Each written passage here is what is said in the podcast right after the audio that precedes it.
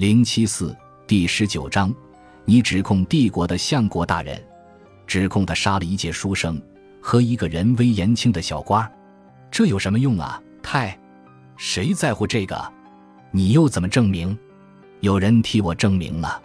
文谦抓住了杀新伦灭口的人。什么？你说冯大？他看到他很吃惊。冯大在南行回文州老家的路上被抓到的。他当着所有人的面说他抓到了，屋子里还有重要的人，包括太子申祖。他没有提到可能皇帝也在，那不是这种场合该提的事情。他说：“我认为，我们认为，娘娘只是想给他堂兄一点警告。文州也有麻烦，春雨主要是因为荣山。”他走到长凳边坐下，抬头看着他，若有所思。飞蛾在灯火附近不停飞舞，空气冰凉。他想起了以前看到他这个样子的时候，通常都是在心里在琢磨什么大事情。我们，你说的我们指的谁？他开口问了一个他没有想到的问题。我在路上交的朋友司马子安一直跟我在一起。从陈瑶出发以后，他睁大眼睛看着他，差点跳了起来，忍不住轻身向前。诗仙，哦天哪，她可是所有青楼卖唱的平凡小女人心目中最伟大、最了不起的男人。沈太温柔地笑了，你可不是个平凡的小女人。不管怎么说，另外你也不再屈身于北里青楼了，你本身在某方面就比他更伟大。他笑了笑，我还能帮你什么？他看到他也冲着他嫣然一笑，妾身以为。你可以再吻我一次，不过那是不对的，是不是？他踏前一步，又一次吻住了她，他的唇迎合着，任他攫取。这一次是春雨退后一步，结束了这个吻。这样不好，他说：“原谅我。”他在他身边坐下来，他明白，他之所以来到这个亭台，也是方便彼此。春雨，你的生活已经变了，可我还一直愚蠢地做着梦。每个人做梦的时候都很愚蠢，他说，仍然没有看他，只要我们别把愚蠢带到梦境之外就行了。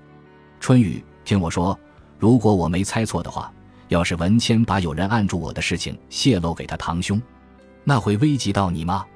他想了想，我想不会。这件事情只有一个仆人知道，他是不会泄密的。可如果你在这里被人看到，估计我就活不长了。他实事求是地说：“但是文州现在担心的人是荣山，不是你。几天前安利就离开了这座城市，还有他的长子。我知道。”沈太说：“我在来新安城的路上跟他见面谈过，他知道自己再次让他震撼。他还很年轻，所以在那一瞬间油然升起一抹骄傲。但他也不再年轻了，所以明白为此而骄傲是没有必要的。”他说：“太。”这一切到底怎么回事？你现在像是被卷入了漩涡之中。是的，他说，因为那些天马仅此而已。还有那些鬼魂，他说，你为他们做的一切，天马就是因为这个而来的，没什么区别。他沉默了许久，似乎在思索着什么，最终叹了口气说：“汗血宝马，来自赛达的第二种改变我生活的生物。”他笑了。我可没有改变你的生活，你当然有。他说：“春雨，我们不可能预知后事，但司马子安认为天下隐有大乱的势头。”他看着他，他低头沉思。他说：“现在我在西安城有一座宅子，就在这个街区。如果你有信要送给我，可以派个信得过的人来吗？我有信要送，或者我想要送信给你。”他转头看着他。这一次笑的人是沈泰，他们旧日里说话的方式回来了，像是彼此配合出演一场对手戏，而这种感觉让他有点不安。他说：“你有着非凡的判断力，所以如果你遇到危险或者有事情要告诉我的话，你总会知道时机的。”他拉着他的手，看着他们十指交缠。哪怕以前我在某些地方比你强一些，但现在我已经不如你了，太。你比我精明的多，曾经如此，现在也如此。而你还冒着生命危险救我，而我能为你做些什么呢？他不知道有多少男人在深夜之时曾经对这个女人表露过爱意，也不知道文州是否向他说过爱慕的话。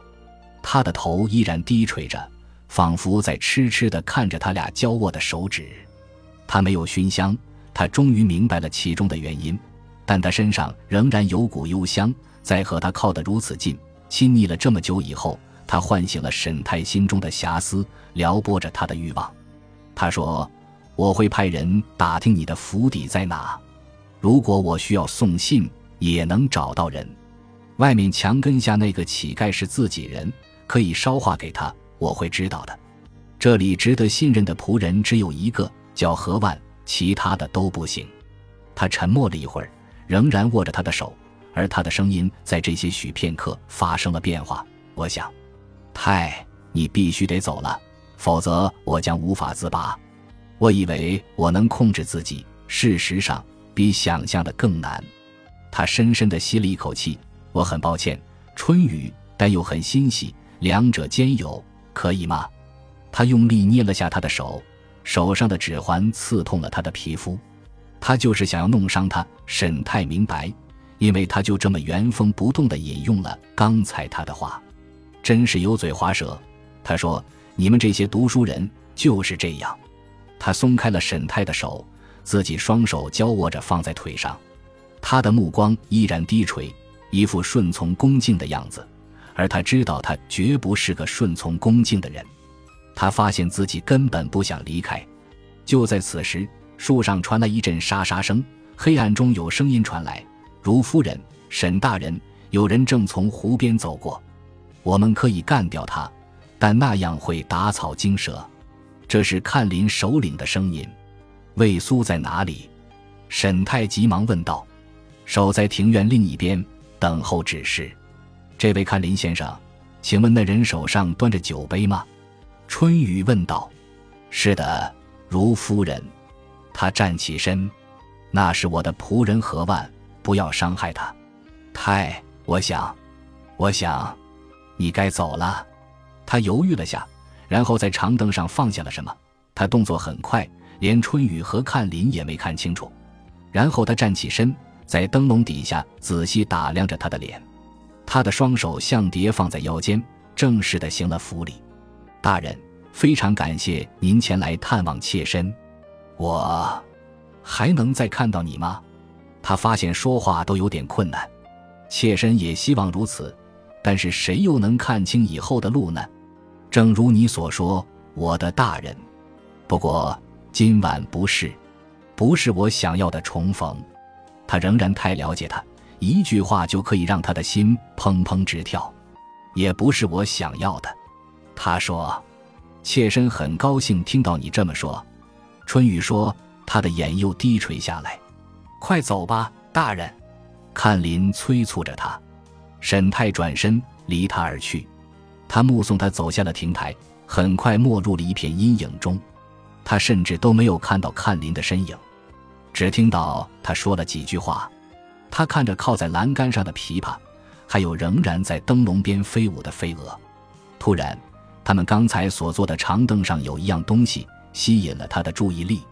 他拿起它，在灯光下仔细看，他的手开始颤抖。他忍不住咒骂出声。若是那些以前在醉月楼为他倾倒的男人们听到优雅温柔的春雨竟然会这样骂人，一定会大吃一惊。他抬头，刚才那名看林曾经说过。他大叫出声：“魏苏，你还在吗？”过了片刻，四周仍然一片沉默，也没有人突然从黑暗里冒头出来。然后突然间，一个声音响起：“我还在，林基。”您需要我效劳吗？请过来。女看林无声无息地出现在庭院里，正是他曾经雇佣去西域的那位。他冲着春雨一拜：“您那位仆人很快就会过来了。”女看林说：“我知道，他以前见过你的。”是的。春雨看着他，个头娇小，容颜隐藏在纱帽之下。他递过沈太留给他的东西：“把这个拿去。”还给沈大人，告诉他我不能接受这个东西，我不可能带他，也不可能把它卖掉，更不可能破坏它一分一毫，否则那可是杀头大罪。这枚指环上刻着字呢，是陛下赏给他的，对不对？我从未见过这个。魏苏说，他骑马过来的时候没有带他。他的声音听起来很奇怪，但春雨没有时间去思考其中的原因。我想，陛下或许是。事实上，这枚指环代表着陛下，或是奉命为陛下办事的人。告诉沈泰，他必须把指环留着，小心看管。出入正式场合还得带着它。这些东西都是他必须学的。他不能把这等关系重大的赏赐随意送给别人。拿着，即使是昏暗的灯光下，这枚扳指也美得令人惊叹。翡翠的颜色跟春雨的眼睛非常像。他猜想。事实上，他肯定这是沈太把他留给他的原因，至少是一部分原因。女看林犹豫了下，又是一拜，接过指环。对不起，我没有完成您的嘱托。他说：“我没有到库拉诺湖，而且我沈大人告诉我了。”春雨轻快地打断了他。他还说：“如果没有你拼了命地保护他，他肯定活不下来。我可以多付一些钱，继续雇佣你吗？”这位比春雨印象中更瘦小的女看林站直了身子。不，她说不用了。为什么？春雨问。文贵妃雇佣了我们，一共十个人，保护沈大人。她都做了。我明白，事情已经不是我能掌控的了。春雨说，他也不明白自己为什么要说这个。他更仔细地打量着眼前的女看林，但灯光昏暗。看林又戴着纱帽，魏苏似乎想说什么，但欲言又止。他沿着刚才沈太他们离开的路走出了亭台，只剩下春雨。不过他也清楚自己不会独自待太久。他拿起琵琶，拨弦调音。正在这时候，何万千杯合一的禀告声响起了。然后他走进了紫檀木亭台，手里托着一个托盘，上面的小火盆温着酒，还有一只杯子。你怎么来了？他冷冷地问。